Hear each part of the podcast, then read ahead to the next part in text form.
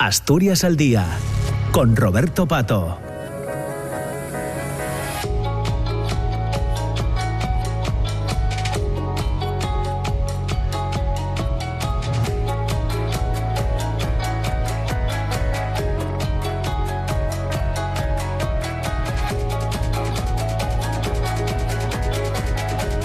Ya son las 10 de la mañana y 7 minutos. Eh, comenzamos ahora con la segunda parte del programa de Asturias al Día que nos acercará hasta las 10 y media de la mañana. Ya les decía al inicio del programa que en esta parte queríamos conocer detalles y charlar con la eh, presidenta de la Red Europea de Lucha contra la Pobreza y la Exclusión Social, EAPN Asturias. Ella es eh, Elena Rúa, pero mm, también conocer algunos detalles, como os decía, en torno a una serie de actividades que se van a desarrollar por parte de esta entidad durante este mes de de, septiembre. Es lo que llaman Octubre contra la Pobreza y eh, la primera cita será el próximo día 5, el, próximo jueves de esta semana, en el Centro eh, Cultural Oscar Niemeyer de Avilés, con un seminario, Luces y Sombras de los Sistemas de Rentas Mínimas desde la mirada social del tercer eh, sector. Son algunas de las, de las actividades, como les digo, que se van a desarrollar en este mes de octubre. Pero lo primero es saludar a la presidenta de EAPN, a Elena Rúa. ¿Qué tal, Elena? ¿Cómo estás? Muy buenos días. Hola, buenos días. Bueno, muchas gracias por compartir este tiempo con, nosotros para comentar ese eh, octubre contra, contra la pobreza. Pero antes, Elena, bueno, ya llevas unos cuantos meses, un tiempo ya al frente de, la red EAPN eh, e en Asturias. ¿Cómo está resultando esta, esta experiencia? Conocías muy bien, lógicamente, eh, la red, pero ¿cómo está siendo esta experiencia? Bueno, finalmente creo que en toda red eh, toca siempre hacer rotación de personas y entidades, que finalmente hagamos la portavocía, pero como muy bien dices, todas las personas que conformamos la red eh, conocemos de primera mano la realidad y la experiencia simplemente trata de trasladar ¿no? al público y a la sociedad lo que nosotros vivimos en el acompañamiento de las personas. Hmm, bueno, tratáis, eh, eh, bueno, pues con, con personas eh, que no están en la mejor de las situaciones posibles, evidentemente, Elena. Sí, efectivamente, nuestros programas y proyectos de las 49 entidades de la red acompañan personas que viven estas consecuencias ¿no? de la pobreza y la exclusión social que finalmente ponen rostro a los números, ¿no? A estos mm. números y a estas cifras de, pobreza y exclusión eh, en la región. Hmm. Bueno, como decía, octubre, octubre contra la pobreza. En términos generales, ¿por qué planteáis esta serie de iniciativas de las que hablaremos a lo largo de la entrevista y que se van a prolongar durante prácticamente todo el mes? Pues lo planteamos porque el, 17 de octubre es el Día Internacional de Lucha contra la Pobreza y la Exclusión Social y creemos que una causa tan justa y que tiene que ver tanto ¿no? con, la, con lo equitativo y, con la justicia social no puede quedarse solo en la conmemoración de un día y durante todo el mes tenemos tres hitos eh, organizados para que poner en la primera mirada, en el foco de los medios y, y de la reflexión como sociedad, eh, de qué ocurre ¿no? con la vida de estas personas que, viven en nuestros entornos y de las que muchas veces eh, hacemos invisibilidad. ¿no? Y precisamente por eso organizamos tres espacios de reflexión, de debate, abiertos al público en torno a diferentes cuestiones que tienen que ver con, la pobreza y la exclusión social. Bueno, lo primero, jueves día 5 de octubre en el...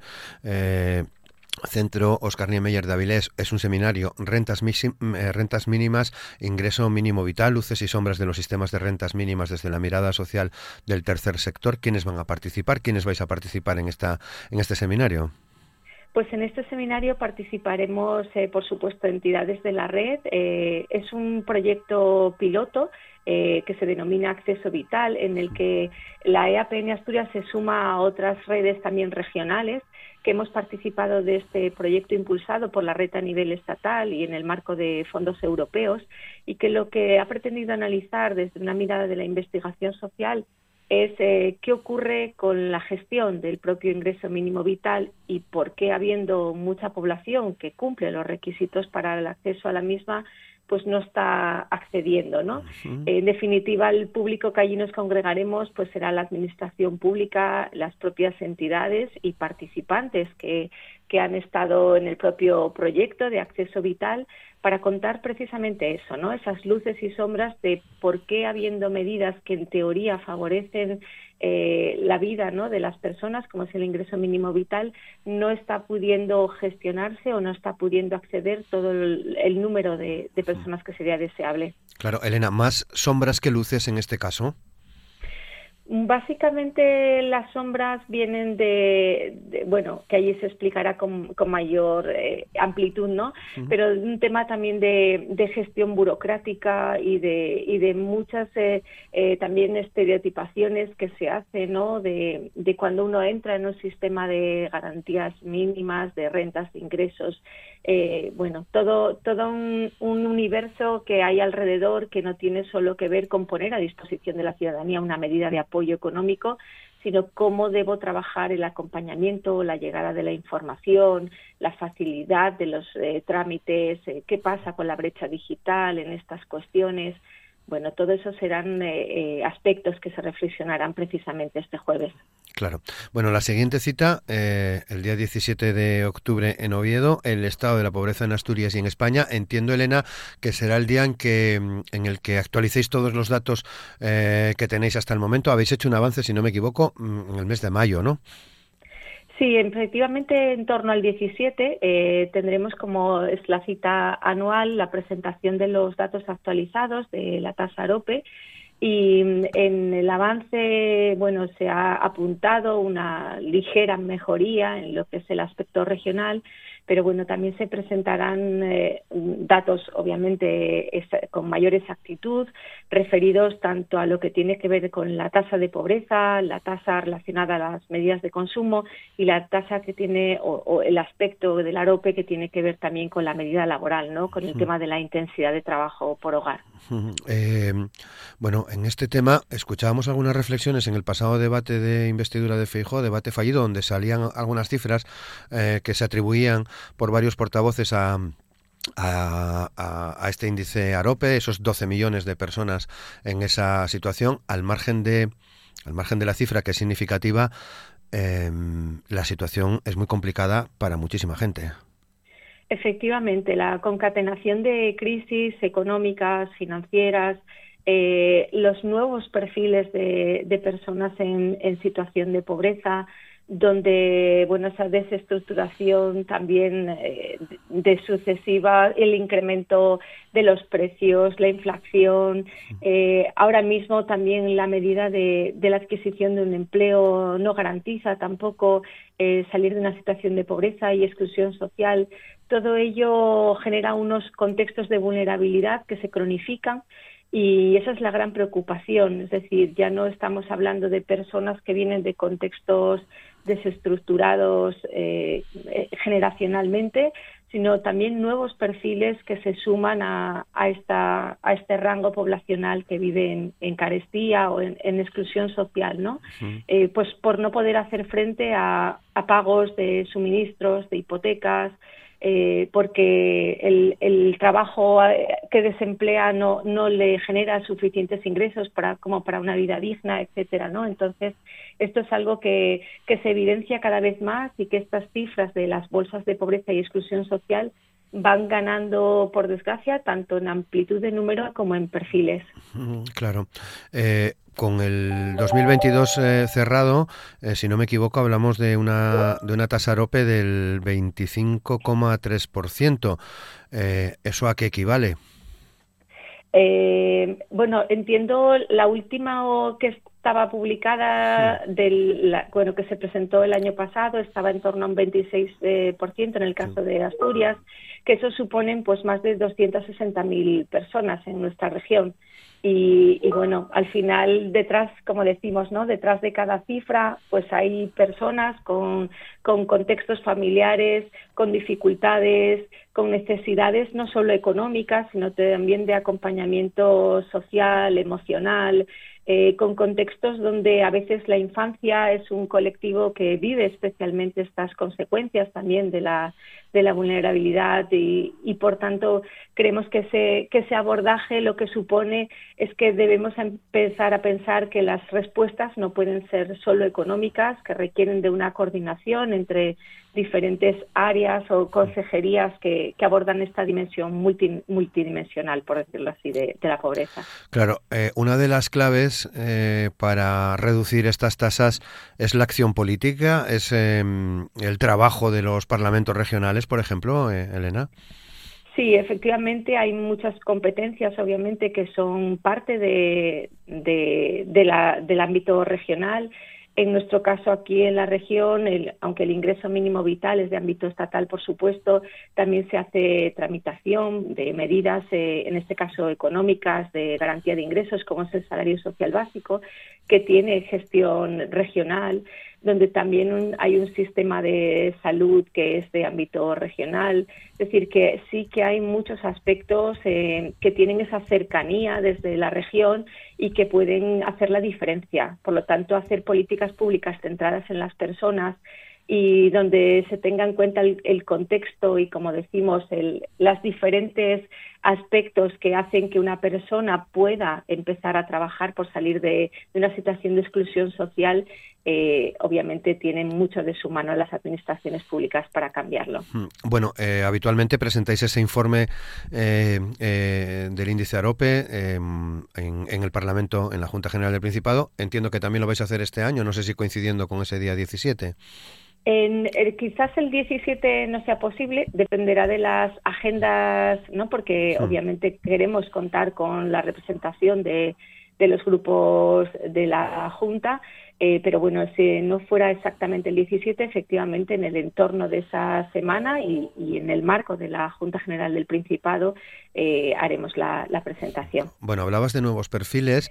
Em, hay algo que parece que, no cambia si, si, hacemos una eh, pequeña búsqueda ¿no? en, eh, en Internet en torno a, la pobreza. Eh, hay una gran parte que sigue siendo invisible, Elena, que no vemos.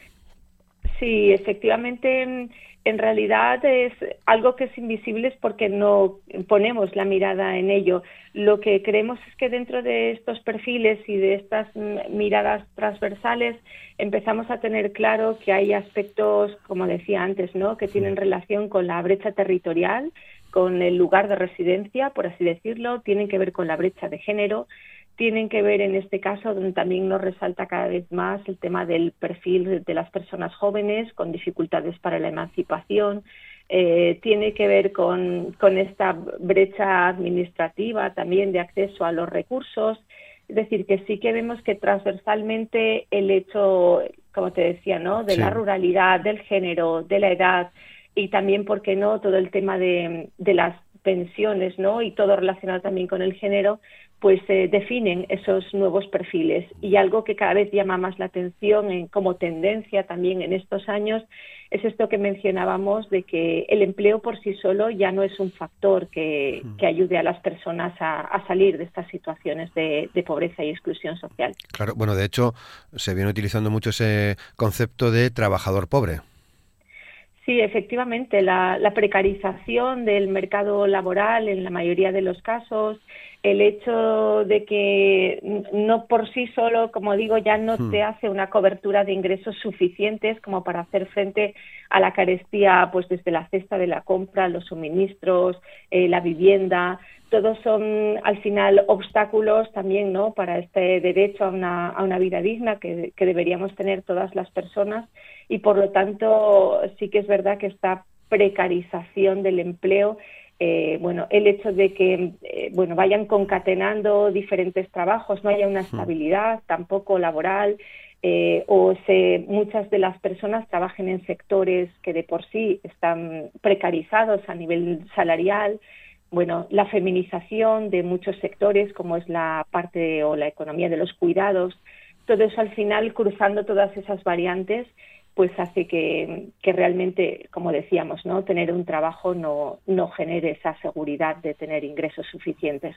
Claro, bueno, la tercera pata de este octubre contra la pobreza que organiza EAPN en Asturias tiene, tiene que ver, si, si no me equivoco, con un simposio que se va a hacer eh, también ya eh, casi a finales de, mes, el 26 de octubre en Gijón, un simposio de inclusión social para hablar de rentas mínimas, desigualdad eh, socioeconómica y justicia fiscal, riesgos y oportunidades. es así, ¿no, Elena? Efectivamente, sí, el día 26 eh, arrancamos nuestro simposio anual de inclusión social, donde buscamos que se encuentren la práctica y también la investigación. Eh, en el mismo se presentan conferencias invitadas, eh, además de presentar experiencias de intervención directa con personas desde las entidades de programas y proyectos y también eh, bueno publicaciones en el del ámbito universitario donde se hacen investigaciones sociales en torno a temáticas concretas. Y efectivamente este año el espacio la temática elegida para el debate tiene que ver con las rentas mínimas y bueno, todo lo que hay en torno a un contexto de personas que, que son receptoras de rentas mínimas, ¿no? Todo el, el, contexto de desigualdad socioeconómica y la petición de justicia fiscal que también se asocia ¿no? a este concepto de, de, renta mínima. Claro, por cierto, uno de los invitados, si no me equivoco, es Sergi Raventos, que participó en algún programa que hicimos precisamente sobre renta, renta mínima. Él eh, desarrolla su trabajo en Cataluña, ¿verdad?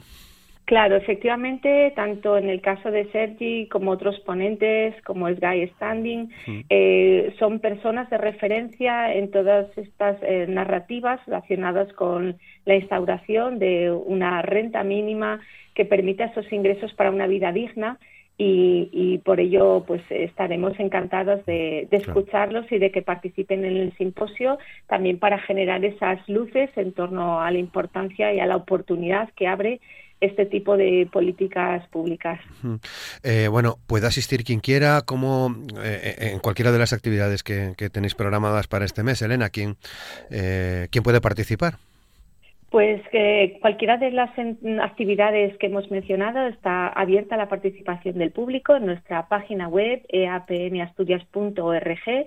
Mm. Eh, hay información cumplida de los tres hitos que tenemos ahora, el 5, el 17 y el 26, y en los mismos hay espacios para la inscripción de todas las personas interesadas a participar de las, de las mismas. Claro, digamos que esto... Eh tiene mucha repercusión, pero claro, vuestro trabajo es todo el año, es todos los días. No, no, no solo con estos, eh, con estas actividades, ¿no? Que os van a dar mayor visibilidad si cabe, pero luego queda eh, otros eh, 11 meses de trabajo, ¿no? Sí, efectivamente. Denominamos Octubre contra la Pobreza por esa fecha simbólica que supone para, para nosotros como red y para el tercer sector ese 17 de octubre, pero efectivamente nuestra, nuestro acompañamiento y nuestro trabajo con las personas es todos los días, y en todos los momentos, y nuestro trabajo también en, en poner ese rostro, en visibilizar las realidades, en poder ser un altavoz también para esas personas, sin olvidar que, que ellas se merecen esa vida digna, hablamos de derechos y por lo tanto los derechos no, no se deben cumplir un solo día, sino todos los días del año, por hmm. supuesto. Eh, veo también que mm, aumenta el número de entidades que participan con vosotros, ¿no? Eh, sí, en la red actualmente la componemos ya 49 entidades y abiertas y felices siempre de recibir nuevas organizaciones que quisieran sumarse a trabajar en equipo. Creemos siempre que trabajar en red fortalece no solo los conocimientos y los aprendizajes que intercambiamos, sino que también, eh, bueno, pues fortalece el sector, ¿por qué no decirlo, no? Un sector que necesita tener una articulación, que necesita ser reconocido también desde la Administración Pública como eh, un actor relevante cuando se traten temas relacionados con la pobreza y la exclusión social y en ello nos empeñamos en la red, en intentar participar de, de, todos los espacios a los que se nos invita, de generar propuestas siempre y de, por qué no, ofrecer también análisis y datos relacionados a nuestra experiencia y, a, nuestra, a, nuestro contexto. Bueno, el, índice, el índice AROPE es una clara referencia, ¿no? Eh, a nivel nacional e y europeo en cuestiones eh, como las que estamos hablando. Sí, efectivamente, tiene, está analizado ya desde el año 2008. Es un índice que está avalado por la Unión Europea y, que se analiza, como sabemos, anualmente y por lo tanto es importante porque finalmente muestra tendencias que pueden orientar políticas públicas, ¿no? Para entender mejor eh, cuáles son las cifras, cuáles son los perfiles y por dónde parece que, deben encaminarse ¿no? todas las medidas que se tomen. Y siempre da mm, datos que, finalmente bueno, llaman la atención, en el caso estatal a veces, pues esa diferencia también que hay norte-sur, en el caso del análisis regional, las posibles diferencias que también hay entre el ámbito rural y urbano, etcétera. Y bueno, siempre eh, nos da claves y focos por los que deberíamos orientarnos.